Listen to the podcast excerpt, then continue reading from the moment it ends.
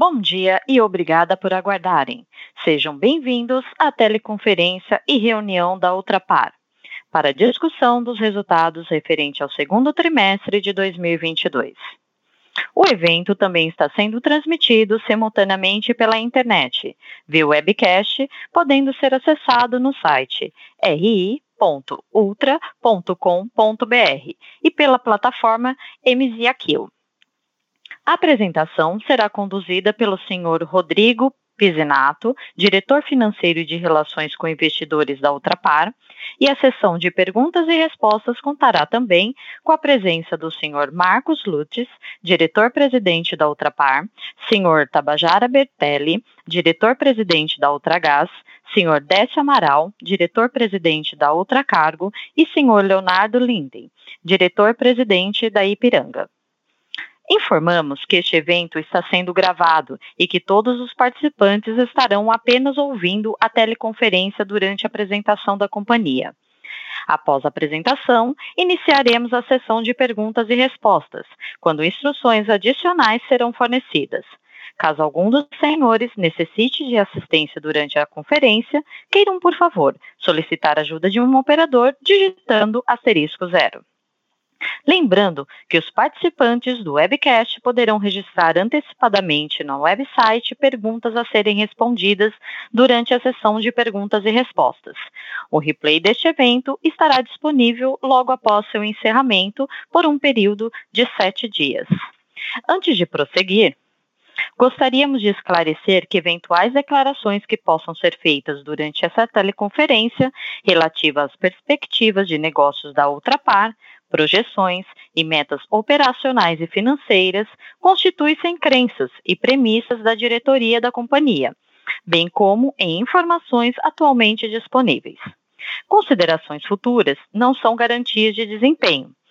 Eles envolvem riscos, incertezas e premissas, pois se referem a eventos futuros e, portanto, depende de circunstâncias que podem ou não ocorrer. Investidores devem compreender que condições econômicas gerais, condições da indústria e outros fatores operacionais podem afetar o desempenho futuro da Ultrapar e podem conduzir a resultados que diferem materialmente daqueles expressos em tais considerações futuras.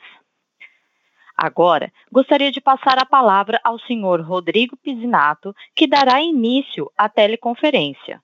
Por favor, senhor Rodrigo, pode prosseguir. Bom dia a todos, é um prazer estar aqui com vocês mais uma vez para falar dos resultados da Ultrapar. E já começando pelo slide 2, gostaria de reforçar com vocês um ponto importante sobre o reporte de resultados, que é relacionado aos nossos desinvestimentos.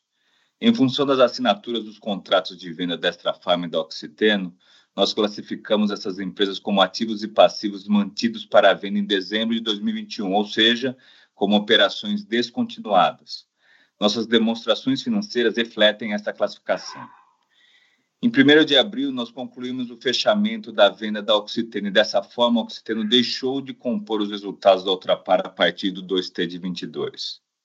Já a Extra Farma, como vocês devem ter visto, teve sua venda concluída agora, dia 1 de agosto, e seu resultado é demonstrado dentro de operações descontinuadas. Tanto o earnings release quanto esta apresentação considera as informações consolidadas pro forma da companhia, ou seja, os dados da Ultrapar consideram a soma das operações continuadas e descontinuadas. Muito bem, indo agora para o slide 3, com os resultados consolidados da Ultrapar. Como vocês podem ver no gráfico superior à esquerda, nosso EBITDA recorrente das operações continuadas totalizou 1 bilhão 103 milhões de reais no segundo trimestre de 2022, 131% superior ao resultado do 2T de 21, impulsionado por resultados crescentes nos três negócios. O EBITDA totalizou 1 bilhão 119 milhões de reais, que é 45% acima do EBITDA do 2T de 21, que ainda tinha os resultados da Oxiteno. O lucro líquido da Ultrapar no segundo trimestre foi de 460 milhões de reais, que é 478 milhões acima do lucro de 2T de 21, principalmente em função do maior EBITDA das operações continuadas em função do ganho de capital com a venda do Oxiteno no valor de 289 milhões de reais e do impairment da Extrafarma de 395 milhões de reais que foi registrado no 2T de 21. Esses efeitos foram atenuados pelo aumento da despesa financeira, que é reflexo principalmente do resultado pontual negativo de 272 milhões de reais de marcação ao mercado dos REDs no segundo trimestre de 2022, comparado ao resultado pontual positivo de 65 milhões de reais no segundo trimestre de 2021. O capex das operações continuadas, que vocês podem ver no gráfico inferior à esquerda, totalizou 407 milhões de reais no 2T de 22, 29% superior ao do 2T de 21, principalmente em função de maiores investimentos na Ipiranga, atenuados por menores investimentos na Ultracargo e na Ultragás. O capex, incluindo a Extrafarma, totalizou 412 milhões de reais. Nós tivemos uma geração de caixa operacional de 376 milhões de reais no trimestre, em comparação à geração de 1 bilhão 150 milhões de reais no 2T de 21. A menor geração decorre principalmente dos investimentos feitos em capital de giro, necessários após os aumentos seguidos de custos de combustíveis, apesar do maior EBITDA. Eu passo agora para o slide 4 para falar da gestão do nosso endividamento. Nós encerramos o trimestre com uma dívida líquida de 8,2 bilhões de reais, uma redução de 5,3 bilhões da dívida líquida em relação a 31 de março de 2022. A redução é explicada substancialmente pelo recebimento do pagamento inicial da venda do Oxiteno no valor líquido de 5,7 bilhões, já descontando o caixa existente na Oxiteno ao final de março, que foi atenuado pelo consumo de caixa em capital de giro que eu já mencionei. Nossa alavancagem passou de 3,1 vezes em março de 22 para 2,2 vezes em junho de 22, devido à redução da dívida líquida que eu comentei e ao crescimento de EBITDA das operações continuadas. A entrada do pagamento inicial pela venda da Oxiteno permitiu a gente a reconta de 600 milhões de dólares dos notes de 2026 e 2029, que é a nossa dívida mais cara, o que reduz, assim, o custo de carregamento do nosso endividamento. Em adição, como parte dessa ampla revisão do perfil de dívidas e aplicações que temos realizado nos últimos oito meses, eu destaco a captação de um bilhão de reais em CRA de 10 anos ao custo suapado de 104,8% do CDI, o que alonga o perfil da nossa dívida. E essa ampla revisão com recompras, pagamentos antecipados e novas emissões permitiu a redução no nosso custo médio da dívida de CDI mais 0,5% para CDI menos 0,5% nos últimos 12 meses. Eu destaco também que esses números de junho ainda não incluem o pagamento final de 150 milhões de dólares referente à venda do Oxiteno e também não inclui o recebimento da venda da Extrafarm. Passando agora para o slide número 5, vamos falar sobre a Ultragás. O volume vendido de GLP no segundo trimestre foi 3% menor que o do 2T de 21, devido à redução de 6% no segmento envasado, reflexo da menor demanda no mercado, influenciada pelos aumentos de custos de GLP nos últimos 12 meses. O segmento granel, por outro lado, cresceu 3% no trimestre, com maiores vendas principalmente para o segmento de comércio e serviços. O SG&A da Ultragás no 2T de 22 foi 29% superior ao do 2T de 21, fruto de maiores despesas com pessoal, principalmente de CID e remuneração variável, alinhada à progressão de resultados, além de maiores despesas com PDD e marketing. O EBITDA da Ultragás, com isso, totalizou 261 milhões de reais, 91% superior ao do 2T de 21. Esse aumento explicado principalmente pela base comparativa mais fraca do 2T de 21 que foi impactada pelos aumentos consecutivos de custo de GLP naquele período, e pela melhor rentabilidade no 2T de 22, fruto das iniciativas de eficiência e produtividade implantadas nos últimos meses. Esses efeitos foram parcialmente compensados por maiores despesas e pelo menor volume de vendas. Para o terceiro trimestre, a expectativa é de resultados similares ao do 2T de 22. Indo agora para o slide número 6, para falarmos de mais um ótimo trimestre do Ultracargo. A capacidade estática média da empresa foi de 955 mil metros cúbicos no 2T de 22, um crescimento de 11% na comparação com o 2T de 21, consequência da entrada em operação do terminal de Vila do Conde em dezembro de 21 e das expansões de capacidade de tancagem que fizemos em Itaqui nos últimos 12 meses. A receita líquida da Ultracargo foi de 217 milhões de reais no 2T de 22, 23% acima da do 2T de 21, em função do maior metro cúbico faturado decorrente dessas expansões de capacidade e de reajustes contratuais. Os custos e despesas combinados foram 18% maiores que os do 2T de 21, impactados principalmente por custos e despesas do terminal de Vila do Conde, que entrou em operação como eu mencionei, em dezembro de 21, e que corresponde a quase metade desse aumento. Há maiores gastos com depreciação decorrente dessas expansões de capacidade e dos investimentos realizados nos últimos 12 meses, e pelo efeito da inflação sobre pessoal e insumos, efeitos esses atenuados por ganhos de produtividade e eficiência que temos realizado nos últimos meses.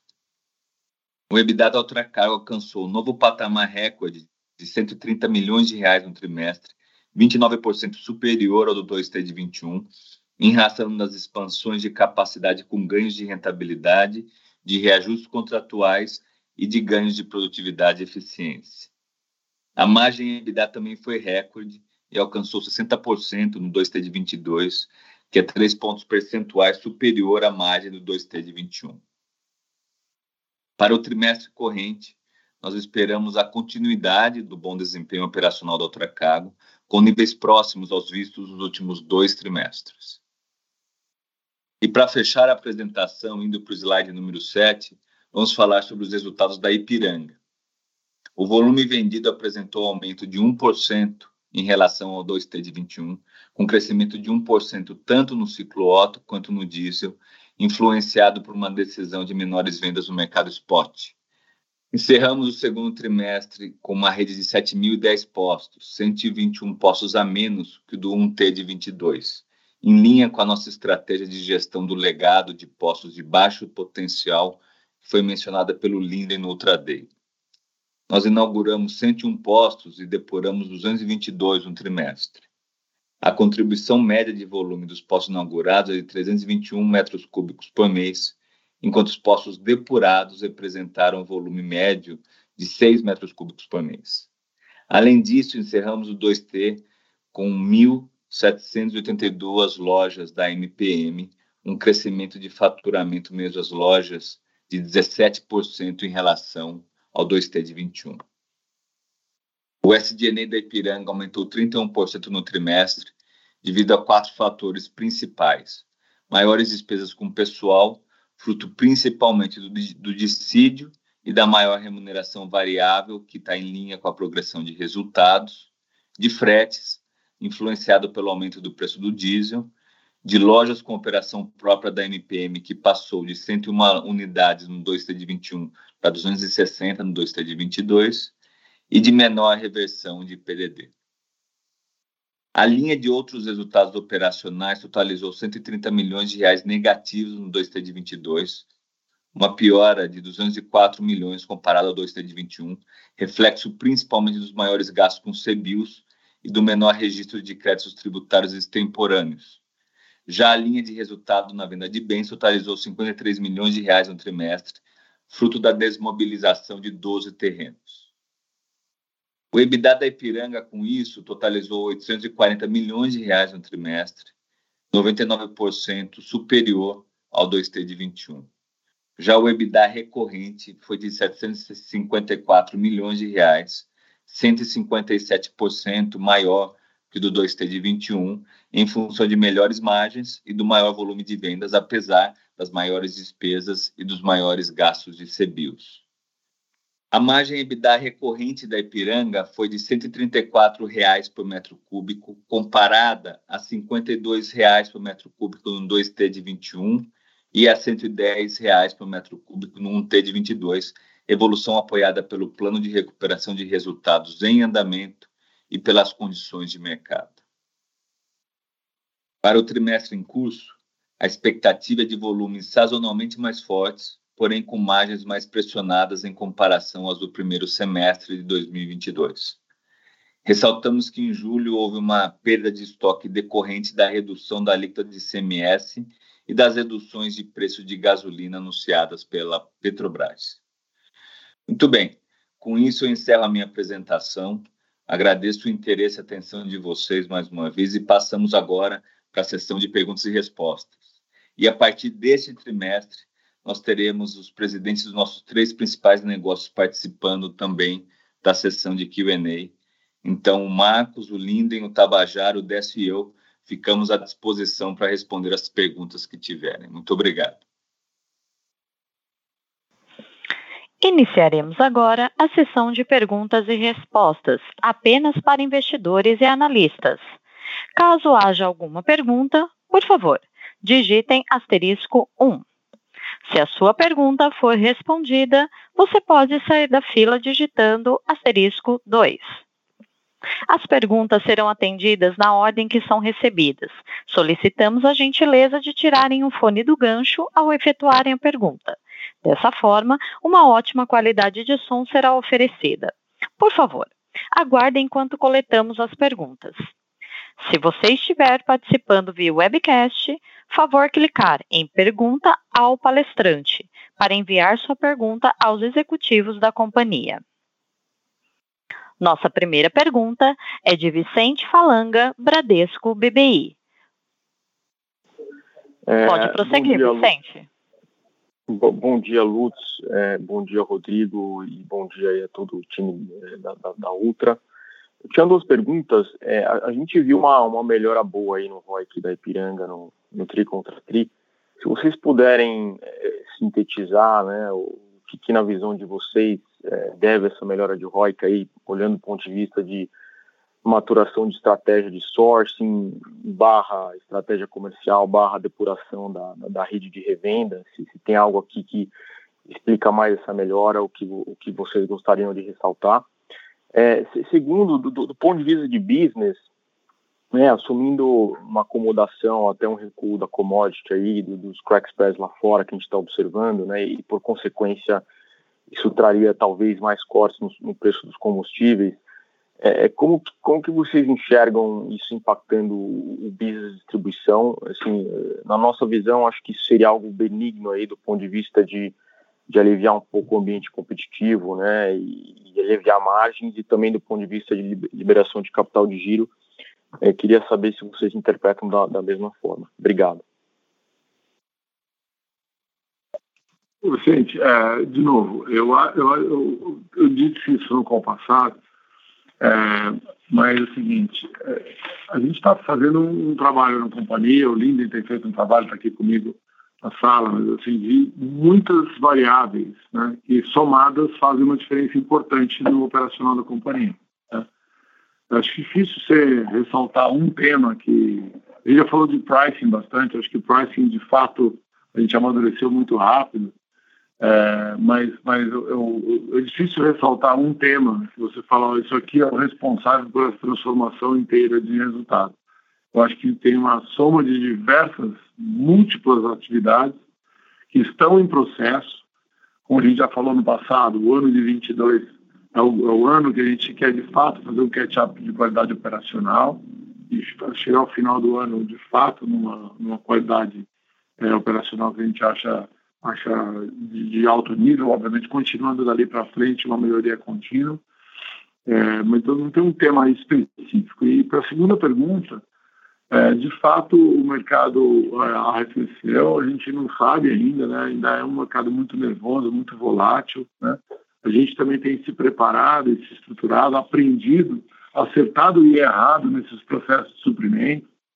Acho que a gente, do ponto de vista de confiabilidade de suprimento, acertou muito.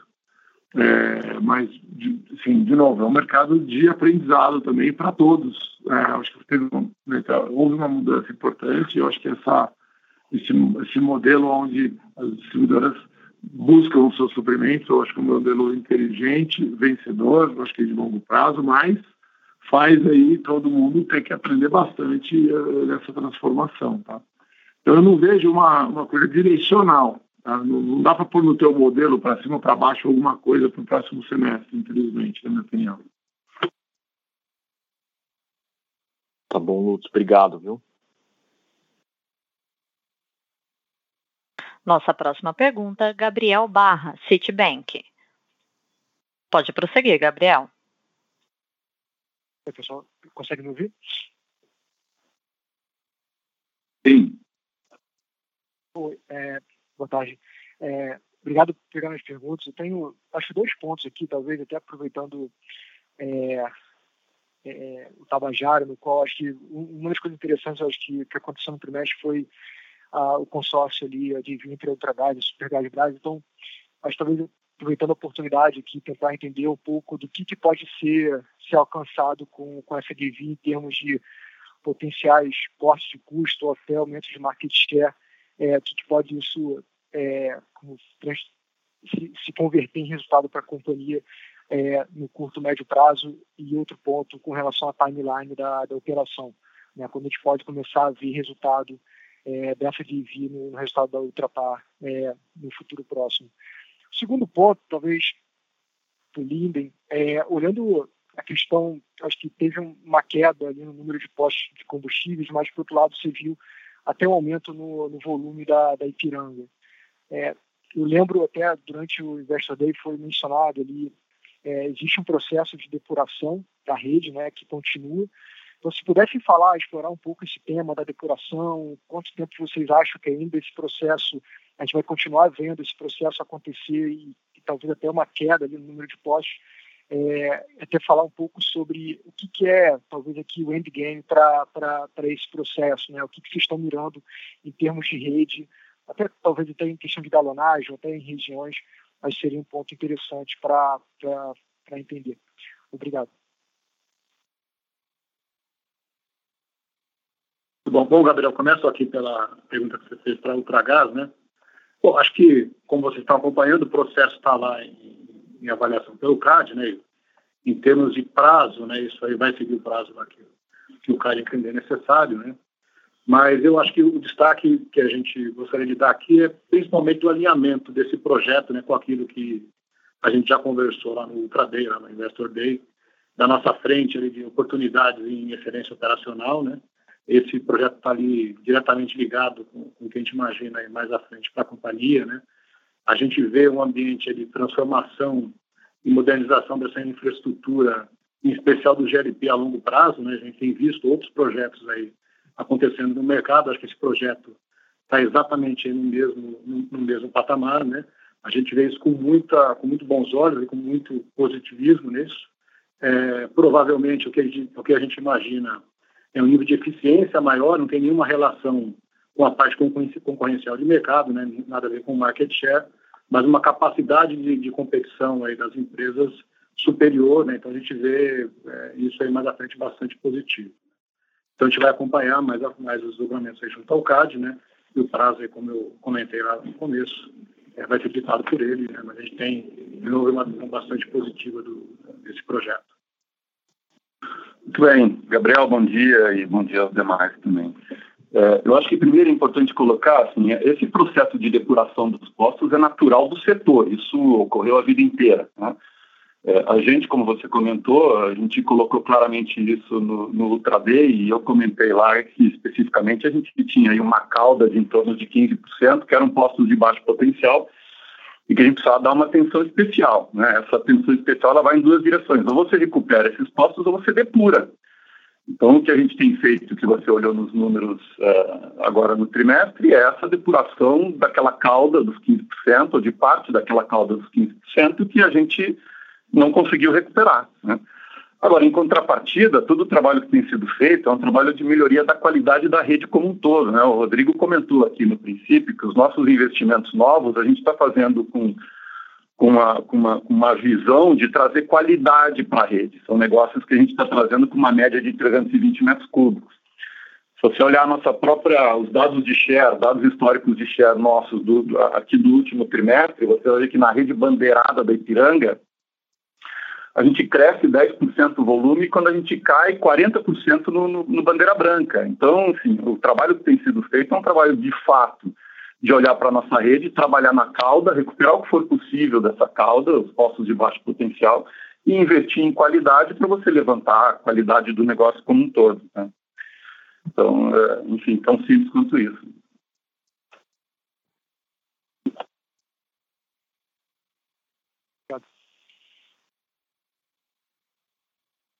Nossa próxima pergunta, Tiago Duarte, BTG Pactual.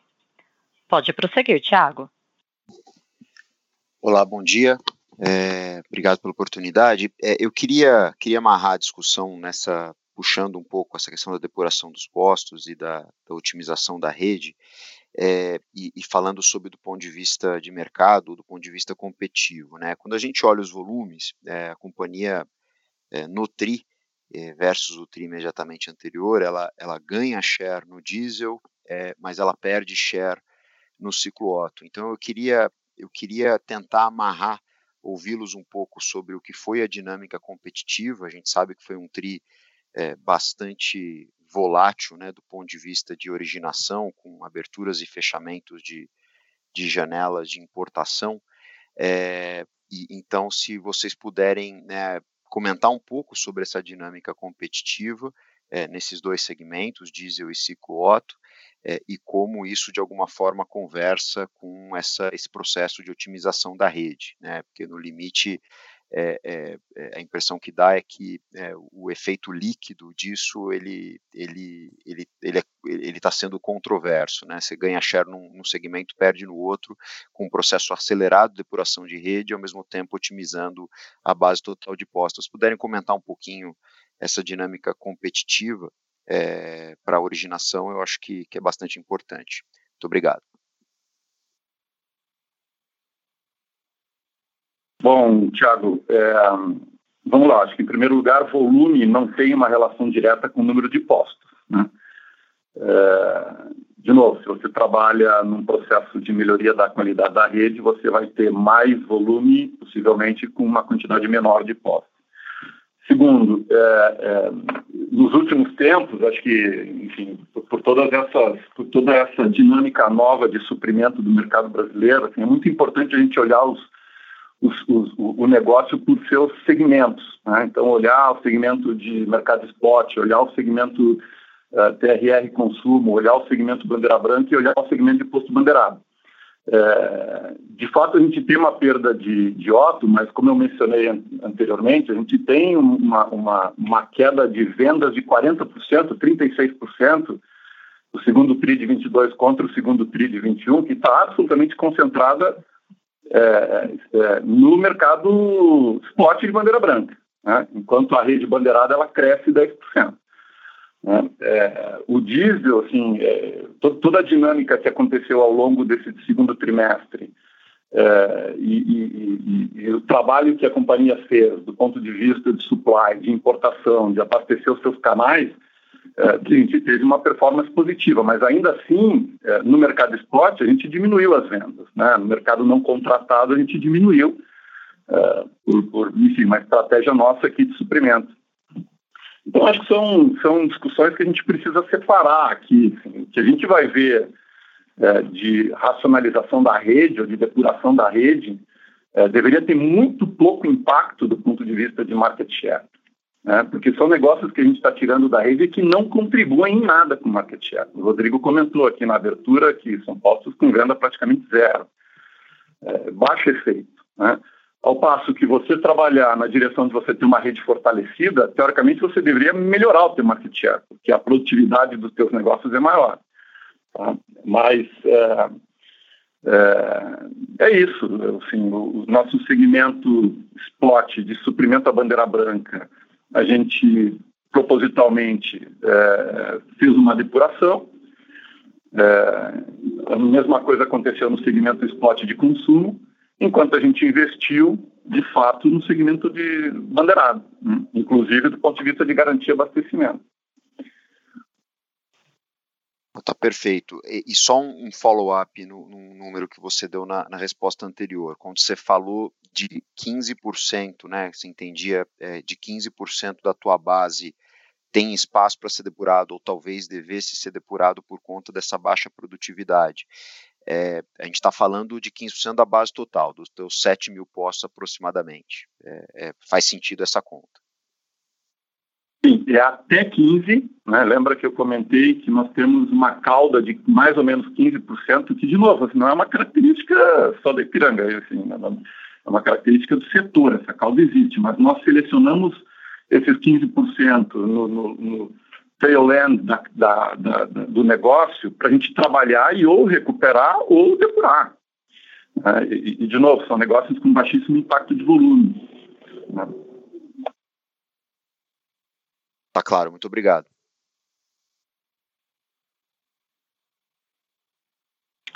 Nossa próxima pergunta, Bruno Montanari. Bom, Morgan Stanley. Pode prosseguir, Bruno. Ah, bom dia, obrigado pelas perguntas. Uh, aproveitando também a presença, presença do Linden, uh, se você pudesse falar um pouco sobre o andamento de algumas das iniciativas que foram mencionadas no Ultra Day, né, digo, aprimoramento da, da estrutura de precificação, a construção de plataforma mais robusta de trading, melhora no engajamento com a rede franqueada. Então, que estágio mais ou menos vocês uh, uh, acreditam que estão dentro da evolução desses itens uh, seria bacana. aí um follow-up rápido, o, o, cortou um pouco aqui quando o Rodrigo falou do, do volume da, dos postos depurados, não consegui entender muito bem. Uh, e aí a minha segunda pergunta, só se vocês pudessem comentar sobre uh, essa decisão uh, do governo retirar o compromisso dos CBIOS para o ano, o que vocês acham que acontece na ponta, né? Se isso tudo vira menor preço para o consumidor ou se existe espaço também para apropriar um pouco de margem. Muito obrigado. Muito bem, Bruno. É, bom, vamos lá. Primeiro na resposta mais curta. É, o Rodrigo falou em 6 metros cúbicos, mas é isso na prática é zero. Né? É, é, então, é, segundo, com relação a, a, aqueles quatro pilares, e eu vou de novo fazer referência aqui ao Ultra Day, né? vocês acompanharam lá, a gente colocou como a nossa jornada de evolução, né, quatro pilares básicos de, de atuação. Uma era melhorar o nosso processo de inteligência de, de pricing, o outro era logística, o terceiro era suprimento e trading de uma forma geral, e o quarto era a gestão e engajamento da rede. Né? É, é de uma forma geral, assim, eu estou muito feliz com os avanços que nós fizemos, tanto do ponto de vista de pricing quanto do ponto de vista de engajamento da rede. É, nós mudamos completamente o nosso processo de pricing, nós botamos uma equipe dedicada ao pricing que está fazendo um excelente trabalho em ter acesso à inteligência de preço, né? É, e, e, obviamente, precificar é, de uma forma mais consistente e mais é, é, é, competitiva, né? e eu estou muito feliz também com o avanço que a gente tem feito do ponto de vista de engajamento da rede. Eu acho que a Ipiranga evoluiu muito nos últimos meses uh, inclusive uh, por essa consistência, né, e na sua relação com revendedores e, e assim, só para ilustrar, eu, eu, acho que dos 26 estados brasileiros esse ano eu já fui a 20, deve estar faltando uns 6 para eu visitar, e eu tenho tido, particularmente junto com toda a diretoria, um contato direto com os nossos revendedores e ouvindo tudo que está acontecendo ali no ambiente do posto sem filtro. Né? E, e eu, de fato, estou muito feliz com o avanço que nós tivemos. É claro que a gente sempre tem oportunidade, tanto em pricing quanto na nossa proposta de valor para o revendedor, mas são dois pilares que evoluíram muito nesses últimos, nesses últimos meses. Os outros dois, eles têm um processo de evolução um pouco mais demorado, né? Do ponto de vista de logística, lembra que nós comentamos lá no Ultraday que o nosso foco eram os processos de logística, não infraestrutura, que não tem uma ótima infraestrutura, mas precisa melhorar os seus processos. E isso tem sido trabalhado em alguns processos logísticos que estão sendo revisitados na íntegra. E do ponto de vista de suprimento e, e trading, a gente está evoluindo sim com a nossa estrutura de trading. Agora, é, é, um processo de aprendizado também pelas mudanças que aconteceram no próprio modelo de suprimento do, do país. Então, também tem aqui é, uma, uma, uma, curva de aprendizado. É, eu acho que a gente está num processo de definir cada vez melhor a, os nossos processos e a nossa estratégia de suprimento. Eu acho que nós fizemos um ótimo trabalho nesse último trimestre, mesmo com, é, com variáveis importantes no suprimento, né? A gente lidou com redução, é, com aumento de preço, a gente lidou com, com, com é, paridade muito fechada no importado, a gente lidou com desoneração fiscal, a gente lidou com vários elementos importantes no segundo trimestre. Eu acho que nós nos saímos muito bem mas ainda tem aqui um espaço é, para a gente trabalhar. Tá? Então, basicamente é isso, tá? Assim, dois pilares muito bem e dois em, em, em desenvolvimento. Eu deixo o Marcos falar aqui sobre o CBIOS. Olha, é, sobre o CBIOS, eu queria só fazer os comentários. Primeiro, a gente hoje tem lidado com o CBIOS como, como um pass-through. Tá? Então, na prática, a gente, é, de fato, tem repassado para preço é, o, os custos do CBIOS e é um, é um, é um produto que eu vendo junto, ele, é, ele é virtual, mas está no componente da gasolina. Agora, o CBIO eu acho que tem um processo de evolução, né? Eu é um mecanismo muito bacana, muito inteligente. É, vale o Brasil apostar nesse mecanismo e fazer ele, de fato, virar um, um grande, um grande ambiente para se motivar o aumento do, do componente de biocombustível na matriz. Agora, carece de bastante ajuste, né? Eu acho que o que foi feito agora foi uma coisa meio, assim, meio tempestiva, mas, mas na, na, na prática o que precisa se construir é uma maior liquidez desse setor, né? E o que aconteceu recentemente é que não existe uma obrigação de compradores, não existe uma obrigação de vendedores, e o preço, por falta de liquidez, subiu demais. E esse preço subiu demais foi para a bomba, né? Essa decisão recente fez com que esse preço voltasse quase metade do caminho e, assim, portanto, teve um efeito que, de fato, se traduz para a bomba de gasolina. Né? É, mas acho que isso, de novo, é, não acho que deveria ser olhado como uma projeção do futuro, e sim como uma lição de um processo de aprendizado que a gente está tendo é, nessa jornada nova do, do CBIL. Eu acho que a gente precisa, de fato, é, é, elaborar e, e, sofisticar mais o mecanismo para que, de fato, a gente não tenha essa, essa, essa construção tão grande de, de liquidez desse, desse, desse papel, desse certificado. Né? Perfeito, obrigado, pessoal. Nossa próxima pergunta, Monique Greco, Itaú BBA. Pode prosseguir, Monique. Oi, pessoal, bom dia. Obrigada pela apresentação, obrigada pela oportunidade de fazer perguntas. É, vocês já comentaram sobre o recuo das vendas no spot, né, no Bandeira Branca, um recuo relevante. É, eu queria entender se isso também aconteceu no B2B é, e como esse posicionamento acabou se refletindo nas decisões de suprimento via importação ao longo do trimestre, né, o quanto que isso, que esse posicionamento acabou é, impactando a decisão de supply via importação se vocês puderem falar um pouquinho também sobre a prática de hedge nessas importações. É, e se eu puder aproveitar e fazer uma segunda pergunta, é, a gente viu um ganho de estoque relevante né, no, no segundo TRI, é, e eu tenho uma curiosidade de saber se vocês puderem compartilhar alguma cor também, é, do quanto desse ganho de margem que a gente observou no segundo TRI, é, a gente sabe que tem muito de ganho de estoque, mas o quanto que já é um, um ganho estrutural refletindo esse avanço do processo de turnaround que o Liden acabou de comentar. É, é isso, obrigada.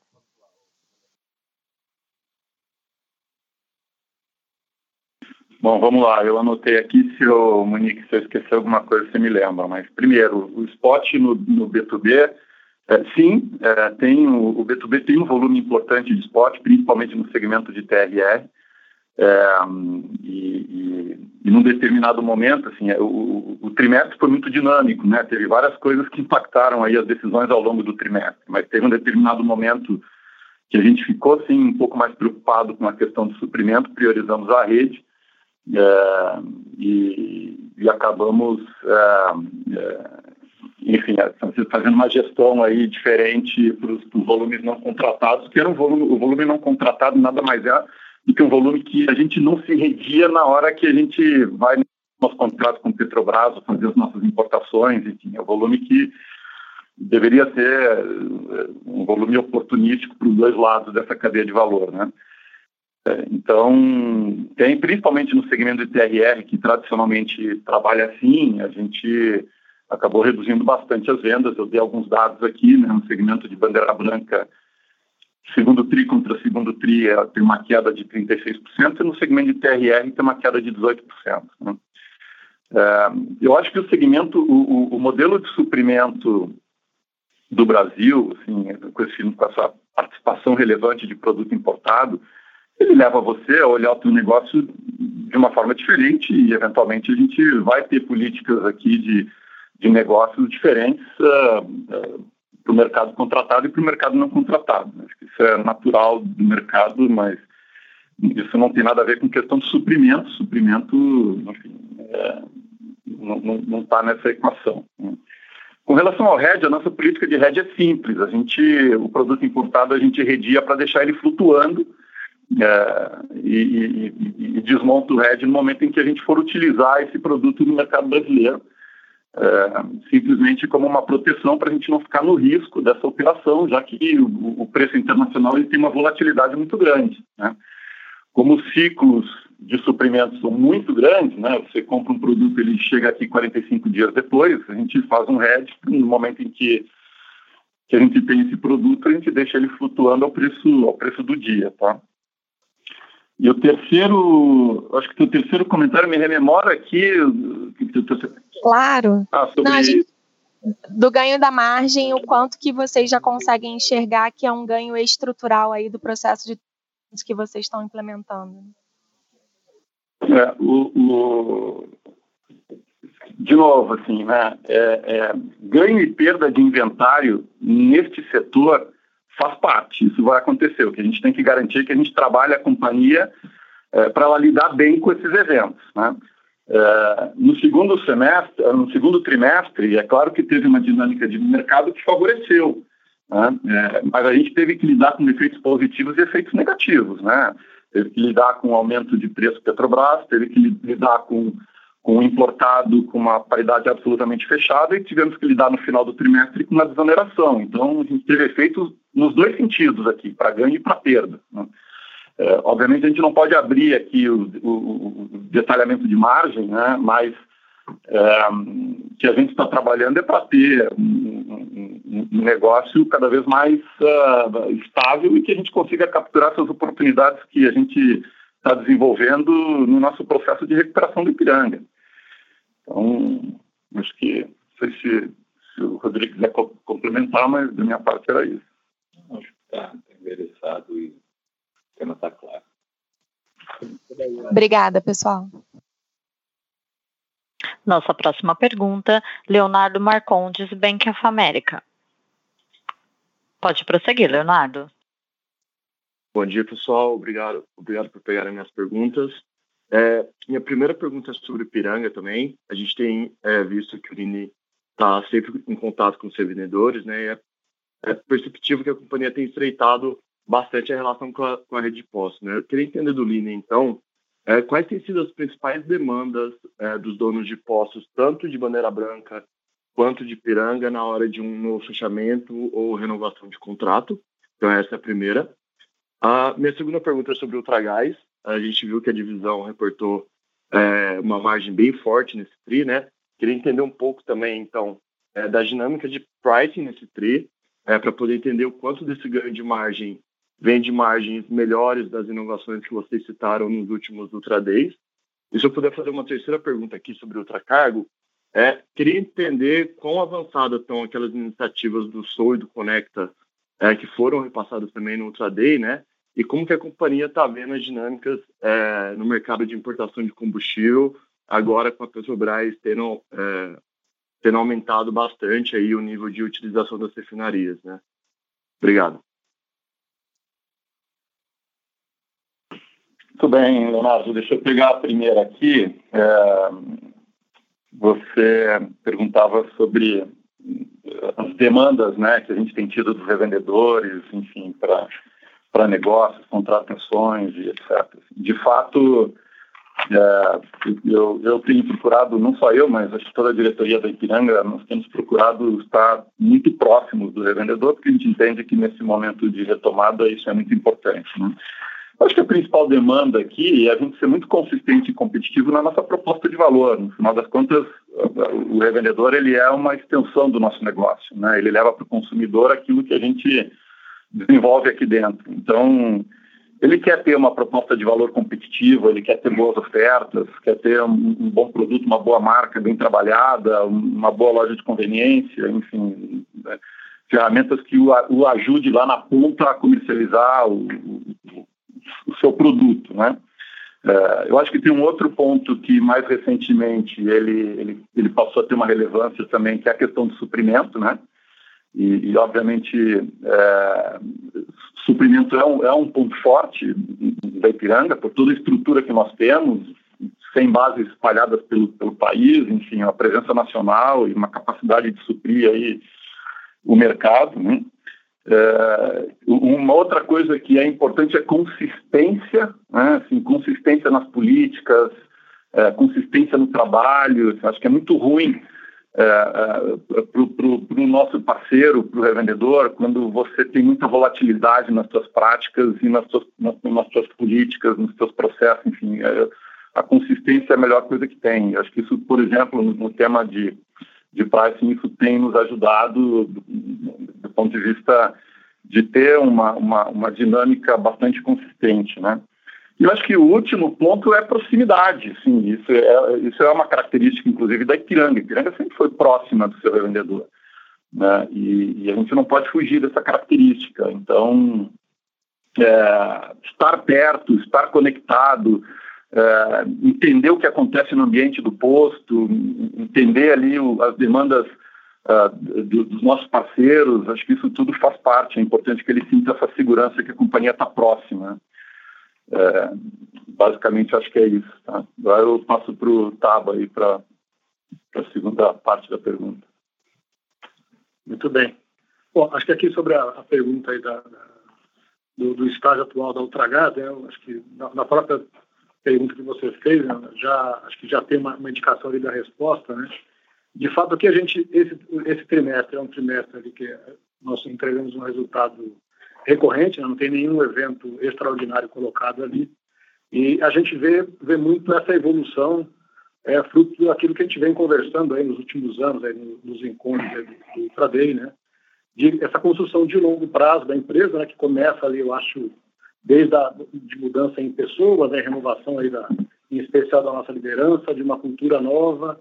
A gente lançou a marca nova né, no ano passado, com um posicionamento diferente para a empresa, e a gente vem conseguindo materializar aquelas, principalmente as frentes de maior proximidade com o cliente, né, de inovação, como você colocou na pergunta, aí, é, para os clientes do segmento empresarial, e o movimento de proximidade com os clientes residencial, em especial ali com com a parte, com a nossa jornada digital. Né? Tem bastante coisa para ser feita mais à frente, mas esse, esse equilíbrio ali de maior proximidade com os clientes, com, com soluções diferentes e algumas frentes de eficiência, né, que a gente falou ali já também aqui no começo, acho que elas têm se combinado aí para trazer uma evolução que a gente tem visto aí nos últimos trimestres bastante positiva aí para a companhia.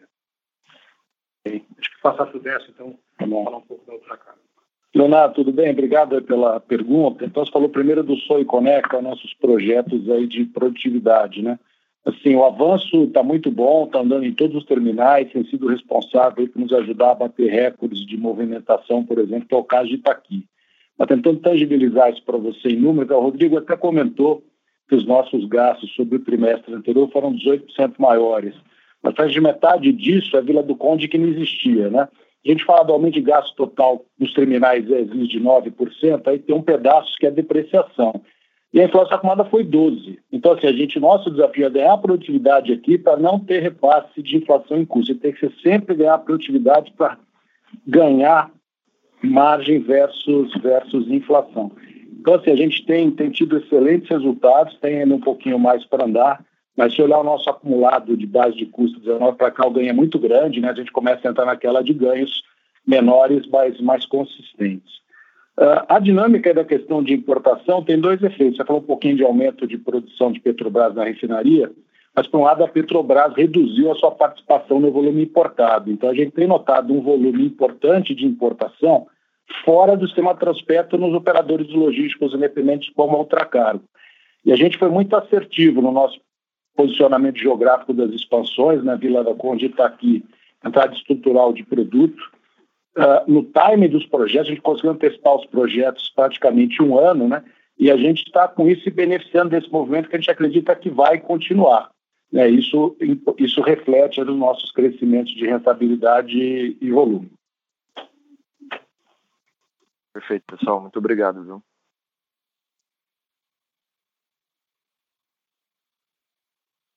Nossa próxima pergunta será de Rodolfo Angeli, JP Morgan. Pode prosseguir, Rodolfo. Ok, obrigado. Bom dia a todos. Acho que o grosso da discussão já, já foi. É só pedir para comentar um pouquinho sobre capital de giro. Esse trimestre teve um consumo grande. Imagino que com o preço caindo deve cair. Mas se puder falar um pouquinho aí o que esperar para o próximo trimestre, me ajudaria. Obrigado.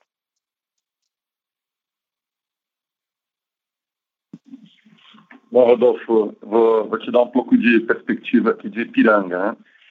É, é, só para dar um dado para vocês, no primeiro semestre teve um aumento ponderado de 50% nos combustíveis.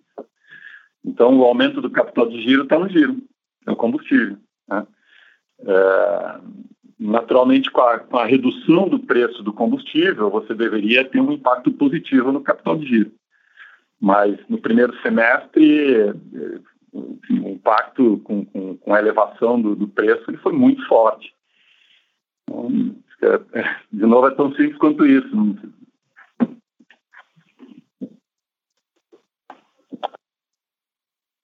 Obrigado.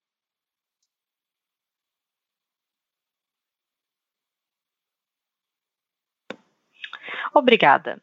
Não havendo mais perguntas, gostaria de passar a palavra para o senhor Rodrigo Pisinato para as últimas considerações. Senhor Rodrigo, prossiga com suas últimas considerações. Muito obrigado a todos aí pela participação e pelas perguntas no fórum. A gente não conseguiu pegar todas as perguntas em função do tempo e a gente, via equipe de RI, retorna com os demais. Muito obrigado a todos e até o próximo semestre.